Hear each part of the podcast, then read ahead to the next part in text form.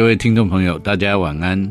台湾的小校面临人数少，然后课程又比较传统，那么常常没办法吸引学生。台南的七股有一个叫光复生态实验小学，他们在两年前开始做生态实验教育，善用当地的资源，做海洋生态跟艺文美学的课程改革。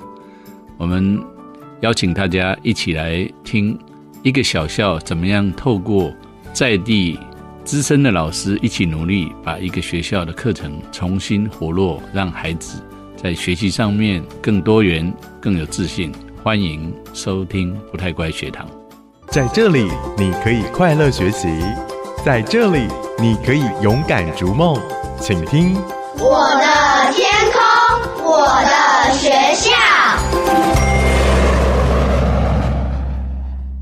各位听众朋友，大家晚安，欢迎收听不太乖学堂，我是郑同僚。我们今天访问从台南来的光复生态实验小学校长黄怀慧黄校长。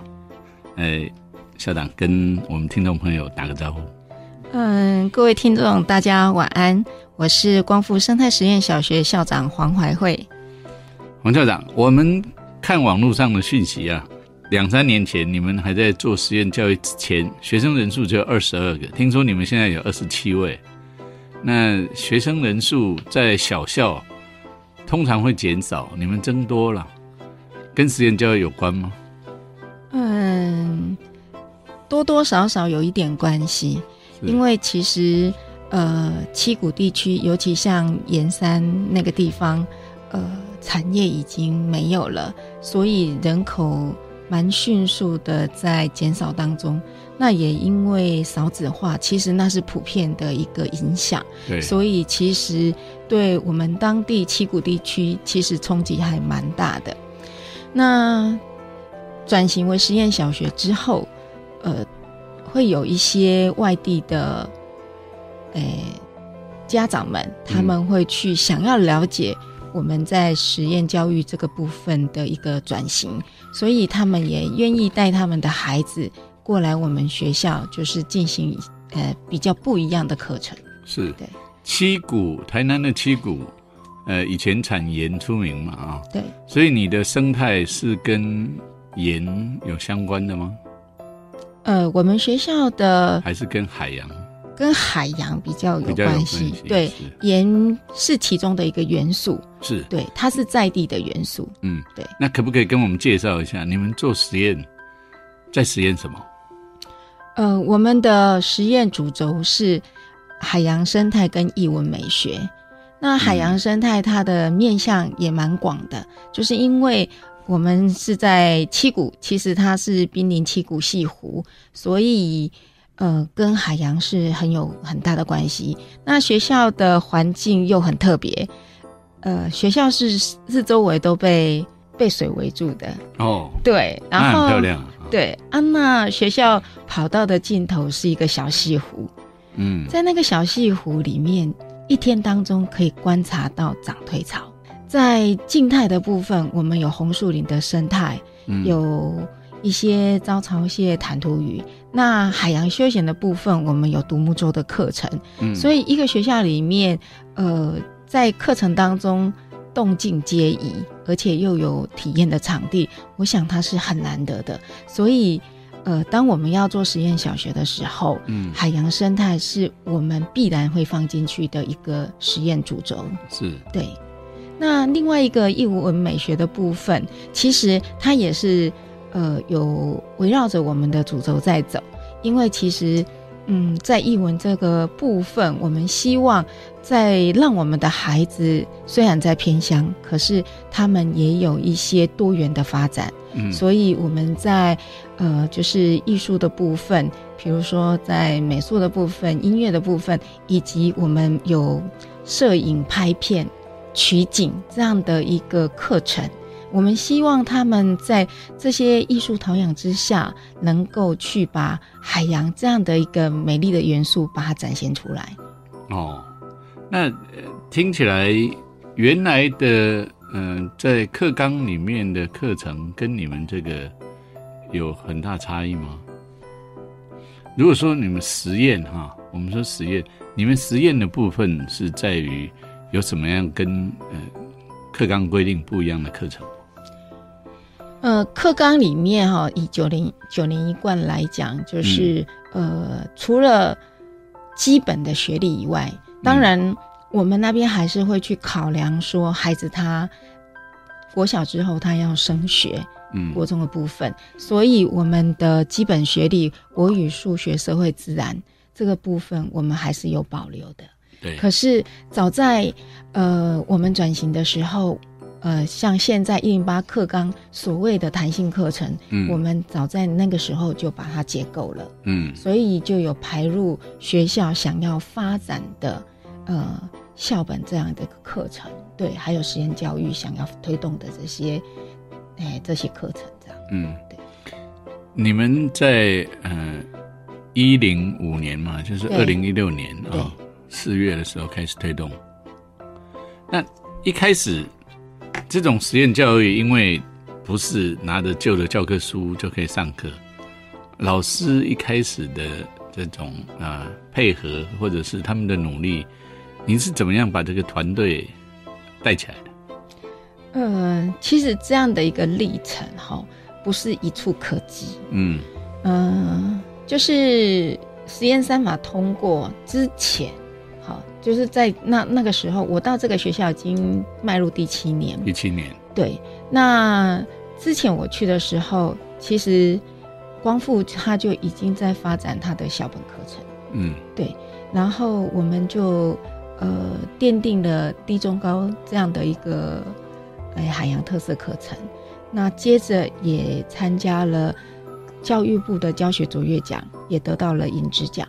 嗯然后学校也是教育部的偏乡游学学校，游学学校，对游学学校，然后也是台美生态学校，所以其实这一连串的基础奠基下来，老师都参与在其中，所以其实他的我们学校的课程，它是慢慢慢慢累积的。嗯，那以前呃校本课程几乎都是融入式的，对，它不是那么的深入。那借着呃这样的一个契机，老师想要把我们这样的课程再去做深化。那之前我们的团队其实很多都是在地人，然哦，后深耕很久。呃，我们参加教学卓越，呃，参加教学卓越奖的时候，其实我们的团队平均是五十岁。嗯，然后呢，呃，在这个学校但是还是充满了热情，冲劲、热情，然后在这个地方服务，平均的年资竟然是十八年。嗯，所以其实有些老师在这里已经三十几年、二十，不过也意味着他们应该都是正式老师，对是正式老师，也就是呃正式体制培养出来的，可能相对来说也比较嗯那个经验丰富，然后专业上面也是相当令人肯定的。嗯，我们这批老师其实他们是正式老师，然后之前呢，他们很认真的在做这样的课程，可是，在同整的部分就是比较没有那么系统化，所以当我们要参加教学卓越奖的时候，我们就把课程做一个整理，让它比较有系统化出来。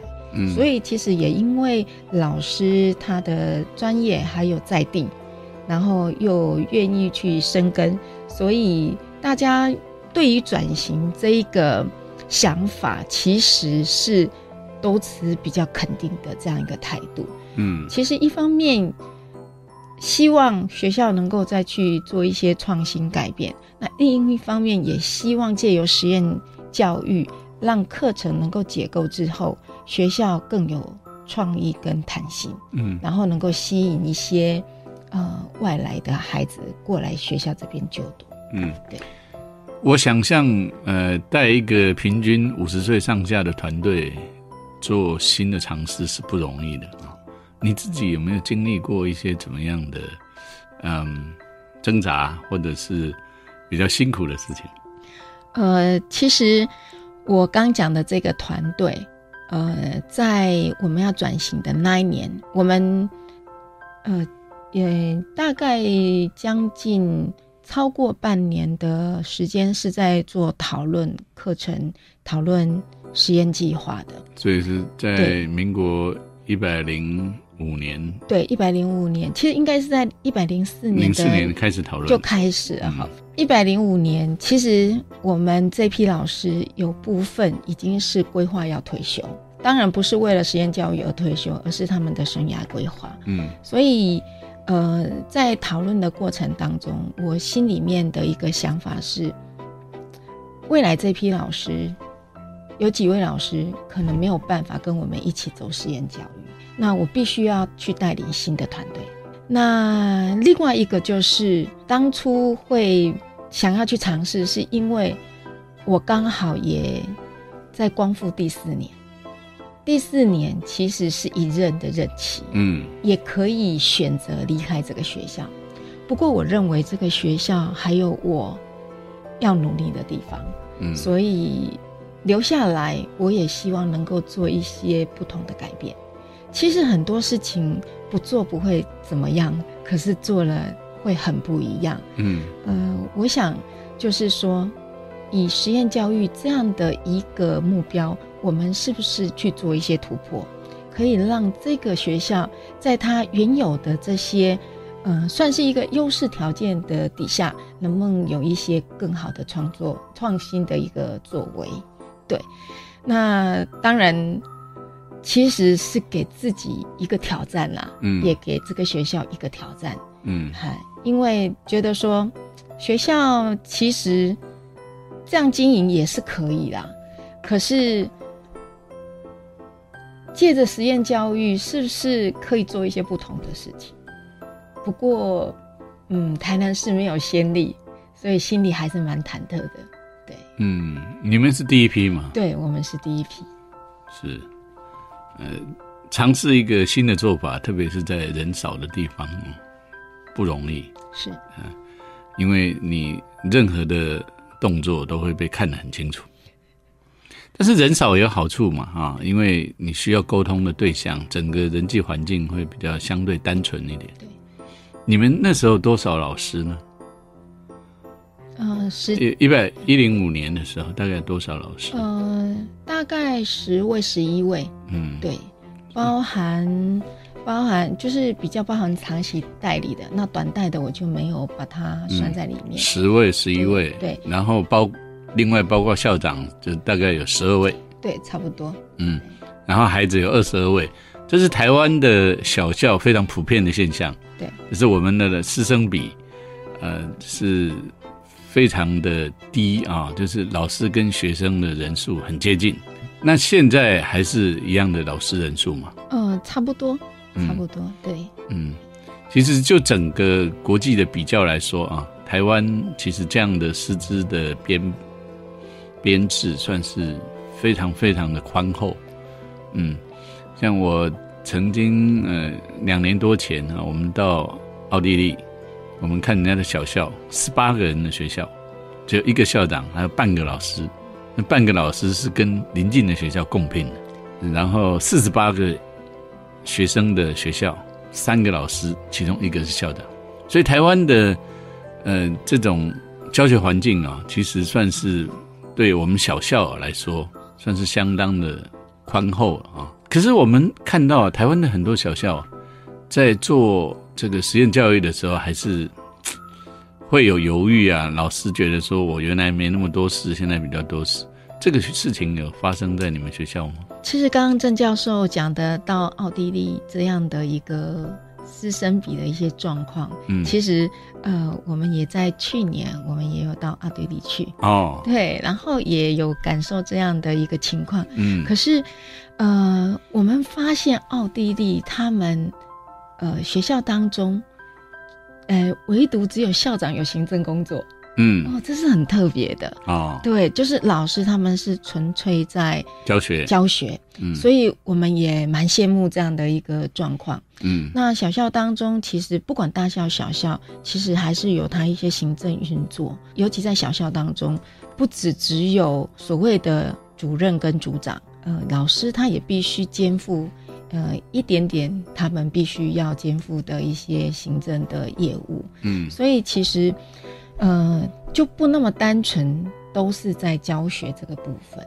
对，那当时呃做实验教育，其实有没有多了一些什么事情？我是觉得，呃，看你怎么想啊。嗯对，其实像现在一零八课纲大家进正在进行，然后有校定课程这个部分，大家也是要去花时间去做这样的一个校本课程啊，或是学校一些呃，就是把弹性课程算是要也不算结构，就是你必须要去重新规划。那我想都必必须要去付出时间，所以同时我们在进行实验教育的这样的一个情况下，我觉得有一些时间必然它是要付出的。对，以校长为例啊、是你一天要付花在公文上面的，你大概需要多少时间？处理公文吗？对，呃，其实以公文来讲，因为每个校长的习惯不太一样，嗯有一，些需要处理的量呢？我们不说它的值，说内容，一一天大概有多少公文？呃，如果有二层二层觉醒的话，就会比较少。啊，那如如果不没有二层觉醒，每天要看的公文大概一二十封有一二十封哦，那比我想象少一点。哈。不过需要处理的有多少？我需要处理的就看你学校有没有要，如果例行的那就不算。如果说你学校有要申请额外的计划啦，或是什么，你可能要花的时间会更多。我的意思就是，因为你刚说跟奥地利比，老师们还要处理是这些行政嘛，那主要就是来自于各个公家机关上级机关的公文对处理，对对不对？对。好，那校长平均如果一二十，算他十五好了。那往下，老师们到底要做什么样的行政？老师的行政工作，嗯比如说学校里面也有图书馆啊，也有财产啊，然后有一些有午餐执密啊、资讯啊，嗯对，然后主任的话有各样各式各样的计划，教育优先区啊，然后艺术生根啊，然后有一些传统艺术啊，这些都是在我们要处理的范围当中。是对，好，洪校长，我们刚刚谈到这个公文啊，因为这其实是台湾普遍的现象，不是只有你们。我们想要了解细一点呢，像您一个每天呢、平均大概要花多少时间纯粹看公文？呃，纯粹看公文的话，大概就是一个多小时吧。一个多小时。对对对那有的公文是要处理的啊。对对对，嗯所以呃我们确实花太多时间在公务文书上面，但是这件事情到底有没有必要？我想也不是我们在这边可以很呃很精准的就可以就可以分析啊。但是呃，我到全台湾各地普遍的看现场，特别是小校老师们都有这样的反应。你学校小，但是他收到的公文跟大校是一模一样。那小校呢，没有专任的，没有太多的专任行政人员，就等于是虽然学校小，但是人多，变成在办公文。那这件事情其实是我们整个教育体系需要考虑怎么样去调整。这件事情其实已经讲了很多年，但是看起来目前还是这个样子啊。有时候这个教育体系令人担心。那您在这个体系里面，呃，除了这种呃行政的这种惯性需要处理的这些事情之外，因此在推实验教育的时候，因此而衍生出来新的事情。你每天大概做实验教育学校的校长，能不能谈一谈你每天需要花多少时间嗯，在在整个这个校务推动上面？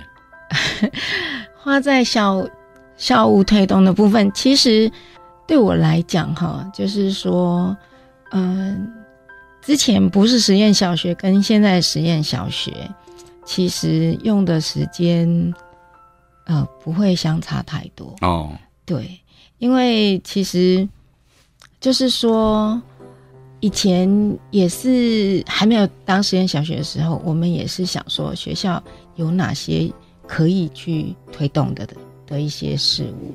那现在变成实验小学之后，其实呃是把我当然要多多时间啦。那对课程的一些规划啦，就是呃讨论课程的时间多了，然后可能也要去构思一下，呃我们这些实验课程它所呃衍生出来，必须要去哎找到的一些资源啊，或是一些跟社区的互动啊，哦，那我想这个时间都是必须要花的，对，嗯，老师们也是相当的忙碌，有没有？你你作为一个女性校长啊，你觉得需要为了实验教育而抛家弃子这样这样的辛苦吗？呃，抛家弃子倒不至于啦，还不用啊，好多人有那种感觉。是，可是就是因为其实我自己本身而言，其实我嗯来讲是对教育工作蛮投入的。嗯，对，那家里面先生也蛮支持。那一方面是我的孩子都比较大了，哈，已经大学毕业了哦。啊，对，只有一个现在目前在读大二，哈。那所以呃，有一些时间，呃，我我会希望是说，在这一个教育的体系当中，我们可以怎么去为孩子多做一些事情？对，那实验教育它必然要付出的一些心力一定会更多。呃，对于我们那边偏乡的孩子来讲，我想，呃，相对的时间是很重要的。我常跟老师分享一件事情：我们能够给孩子最好的礼物是什么？其实，呃，说白了就是时间。你有没有办法在有限的时间里面去听到孩子的需求，嗯，然后能够去让我们的教育发挥到最大的效能？嗯，对。不是说你要把所有的时间把它贡献出来，而是你怎么做最有效率的一个规划。嗯，这个很重要。您刚刚提到一件很核心的事情，听到孩子的需求，这大概是嗯，平常我们的体制教育里面最被担心的事情，就是老师只看到课本、看到进度，没有看到小孩。那你们怎么样去听孩子的需求？嗯。刚刚有讲到，我们学校只有二十几位，嗯，那我想这个虽然是偏乡的一个普遍的一个现象，或许很多人会担忧这是少子化的一个很大的隐忧，可是我们看到的却是它的一个优势，嗯，也因为孩子少，所以呃每一班的导师他比较容易去察觉到每一孩每一个孩子他所遭遇到的一些问题。那不管是在学历部分，还是他的生活的部分，其实呃，面对少数的孩子，我们就比较能够看到他的问题点在哪边。那可以针对孩子的一些特性去做一些适性的处理。嗯，对。所以其实我们十二年课纲里面讲适性扬才，适性扬才。呃，其实我们我们。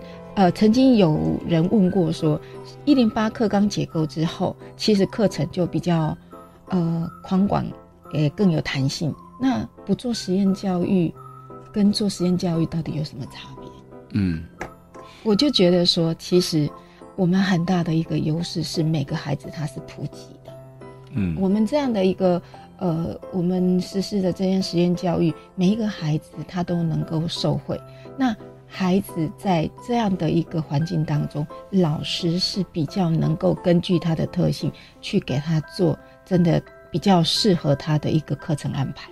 那你们所谓听到孩子的需求，你用什么样的方式去听到？嗯，呃，课程当中的进行，嗯，对，然后有一些对观察，然后一些私底下的对谈。嗯，其实都可以了解孩子他的需求性。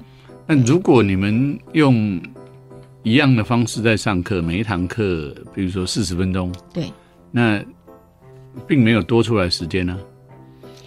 呃，是没有多出来的时间，可是我们可以给呃关注到孩子的时间是比较多的。嗯，以一个大班级来讲，二十几个，二十好，不要说到满二十。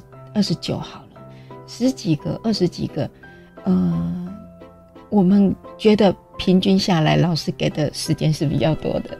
是理论上是这样，那那你要看老师用什么方法去真正去看到所谓每一个孩子。呃，因为跟孩子是很近距离的接近，嗯所以其实呃，孩子的一些表现都可以反映出来，他或许在哪一个地方他是比较需要有一些协助的，或是他是比别人更好的地方。嗯那也透过跟家长的一些对谈，都是可以去做比较深入的了解的。嗯，对。那好，当你了解孩子了，听到孩子的需求，你们怎么样去满足孩子的需求？呃，我们其实我刚刚讲的就是说一些基本学历的部分，它是一个普遍的，嗯好普遍的。然后呃，像学校的一些多元的课程，其实就是呃让孩子他能够去依照他比较呃就是有兴趣的部分去做发展。哦，能不能举个例子，像怎么样的课程让孩子按自己的兴趣去发展？好，呃，学校这边其实我们的实验的课程里面，呃，像我们有摄影，有户外教育，然后有、呃，就是我们的团队，对，那有一些是课内我们已经是有纳入我们的正式课程，可是有一些也是在课后。对嗯，然后让孩子去做选择，比如说像音乐啊、艺术创作这个部分，他们就可以去选择他们想要上的这样的课程去呃来参加这样子。你刚刚提到说你们的课程是两个主轴嘛？哦，一个海洋生态，一个艺文美学，艺文美学。呃，能不能请你呃介绍一下一天啊、一个非常典型的一天，这两门课是怎么样？两个主轴是怎么样融入你们的课程？好，从早上开始到嗯到黄昏结束这样。一早来的话，其实我们学校很可爱，我们是向着东边的，嗯，，对，是迎着朝阳的，对，所以其实孩子他一天到学校来，其实是充满阳光的。那我刚有讲到说，呃，学校里面是有呃，就是海洋生态非常丰富的地方。那当然，孩子他一天当中，他除了上这些基本学科以外，甚至他们必须有一些教室外的课程。他们必须可能就是他们上三生课的时候，他们会到什么课？三生课，三三生课？呃一二三的三，然后生活的生，哦就是生命、生活、生态。哦，对，呃，也是我们的校本课程啊。那他们会，呃，老师会带着他们到我们的小西湖去观察。对，那小西湖里面有红树林，有水鸟，然后有一些呃湿地的本身的动植物，那他们会去做观察这样子。那呃，如果他们上摄影课的话，他们必须呃，像我们低中高年级，其实我们也有混龄的教学。对，那大的孩子就带着小的孩子，然后一起去拍摄。好，每天一早就是这种摄影户外教育的课吗？呃没有早上大都是基本上，国因素设置。哦对然后到下午，那当然小校排课没有那么的一定，嗯，就是我们的课程不一定是分上下午那么的切的那么的。呃，真的是早上都是上国音素这样子，因为嗯下午也有可能上这样的课程。嗯，对所以我讲的一天当中，他们有室内的课程，有室外的课程。呃，他们一天当中是很活跃的，对，然后有静态的，也有动态的，对，嗯。这样的一个课程进行。嗯，是。那他们会融入所谓你的海洋生态跟艺文美学吗？会，因为现在所讲求的是跨领域的课程。嗯。对，当然，呃，我们除了把我们的校本课程，我们有排定我们的呃，就是在我们的正式的结束里面以外，那他们上自然课的时候也会讲到自然生态，他们上音乐美劳的时候也会去观察到这些呃自然生态的东西，甚至他们去捡拾校内的这些呃植物来做艺术创作。对，嗯，所以其实是蛮多方位的。您刚说的那样的课程，上午下午啊，你实验教育的课程，整个不是用原来书上编的教科书而需要自编的，大概有多少的比例？呃，我们学校结构的比例大概是百分之三十左右。百分之三十。那那些课都是老师怎么样花什么样的时间去编的课程？呃，在转型实验小小学之前，其实我们学校就有校本课程了。嗯，那我们低中高都已经有编出来了。好，那其实当初编的时候，因为我我之前讲的就是我们的校本课程，其实它是呃融入式的，那课程结束没有那么多。可是当我们现在变成真正的实验小学之后，那这些课程它必须是要加深加广的。对，那这样的课程我们有利用寒暑假我们的备课时间，那甚至我们在学期当中，我们也有就是进行周三下午的一个课程研讨。对，所以呃，老师他们用在这个呃，就是设计课程的时间是必须要付出来的。对，嗯，老师大概都用什么时间备课呢？呃，寒暑假寒暑假需要多长的时间？多长的时间，嗯就是共同有共同备课，也有他们自己备课的时间。好对，我们有排定这样的时间。共同备课大概要多长的时间？共同备课其实是讨论啦，嗯先讨论，大概就是暑假的话会比较多一点，大概四五天。嗯，对那寒假的话，大概一两天这样子。嗯对所以这样的分量还算不会有太大的压力。嗯，应该还好。所以对，呃，因为你们本来就有校本课程，是那每年做微调，还是每年都大幅更新微调，微调？对，就是那学生会不会觉得无聊？说啊，以前都上过，以前上的内容没有那么多，嗯对，然后现在他们上的内容，呃，会比较多一点。对，那那只有校本课程的部分，那其余像我刚刚讲的，不管是摄影啊、户外教育啦、呃、生活美语啦，那是他们以前没有上过的。哦，对，那些课算是选修吗？还是怎么样的概念？呃，这些课它是排定在我们的课程，就是我们在这呃三十趴的结构的课程当中去规划的。嗯，对，所有的孩子都会上那些课。对，那譬如说高中低都一样吗？他们的课程内容不同。对，以摄影来讲，嗯呃，低年级的孩子，他们呃在取景、拍照的部分，它的分量会比较重。那中年级他们是以呃微电影，然后高年级是纪录片。那他们每一年所进行的主题是不一样的，对，所以呃虽然形态相同，可是主题是不同的。嗯，嘿，对，所以呃不会上相同的一些课程。嗯，你做正式做实验教育已经超过两年了，是，你你看到学生有什么改变吗？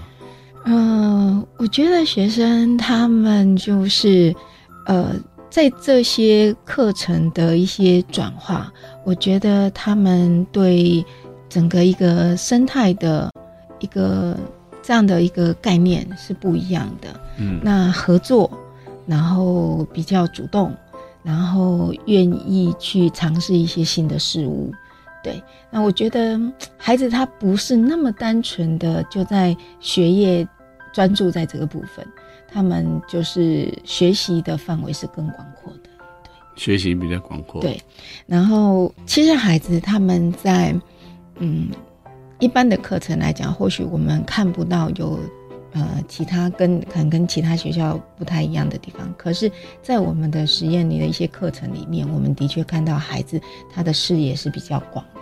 嗯那我最近呃带着孩子到大爱电视台来接受访问的时候，嗯、刚开始我们还蛮担心说，嗯，我们呃比较呃孩子是比较内向的，可能对这些访问啊，他们会很害羞，然后呃不敢表达。可是实际上他们真正对着镜头，呃能够侃侃而谈，诶，我就觉得孩子他真的是进步很多。嗯尤其，嗯，我们有小小解说员的这样的课程，在我们的校本课程里面有这样的训练。那他们必须对着很多外来的来宾，不一定是学生，他们甚至有一些老师，他们嗯，就是要对着他们，呃，去解说学校的生态环境。呃，有些孩子虽然是比较腼腆，可是大致上都可以呃把学校这些特色跟外来的来宾去做介绍。我想这是让孩子能够去展现自我，然后能够有自信的一个表现。所以我觉得这样的一个课程，其实带给孩子是比较有这样让他们去增加自信的这样的一个能力的可能性。嗯，那以前的课程方式没有办法给孩子这种能力吗？嗯，比较少。差异主要是什么？差异就是，呃，我会觉得是课程它的内容嗯是比较活泼的，而且比较有创意的。嗯呃，比如说以前我们在资讯的范围里面，或许现在是有一些行动学习，可是，在早先的时候，可能孩子他嗯利用这样资讯能力，呃，可能在我们比较呃偏向的学校，它的运用是比较有局限的。可是现在我们的孩子他拍片，观察这些生态，然后把它记录下来，然后去做一个成果的展现。也就是说，呃，传统的方式是比较学习者孩子就是比较被动接受，实做的机会比较少。但是你的实验教育那部分的课程，让孩子比较有主动还有实做的机会。所以我们可以说，光复生态学校它其实是代表某一种典型，就是维护、维持这种传统。呃，基本学历的那些想象、需要，然后又部分开放，比较呃有创意、实作的那种所谓实验教育课程。